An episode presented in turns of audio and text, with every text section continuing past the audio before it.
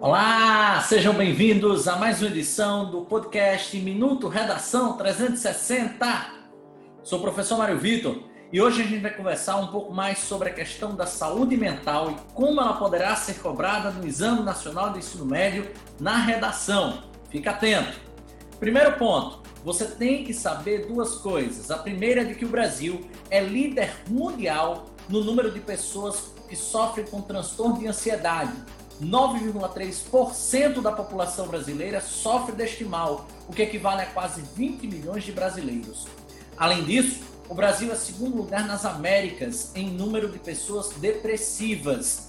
Significa dizer que 5,8% de nossa população sofre com a depressão, o que equivale a mais de 11 milhões de pessoas. Chamar a atenção de vocês ainda para dois livros que podem ser citados nessa redação. Primeiro deles, o Demônio do Meio-Dia, de Andrew Solomon, e o segundo deles, Um Crime da Solidão, também de Andrew Solomon.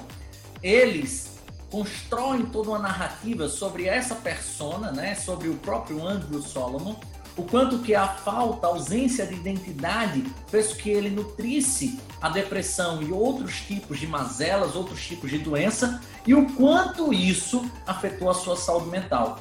É um dos grandes escritores que com certeza tem de estar na sua redação do Enem. Então, fique aí, estude, assista os outros vídeos. Até amanhã com mais um episódio do Minuto Redação 360.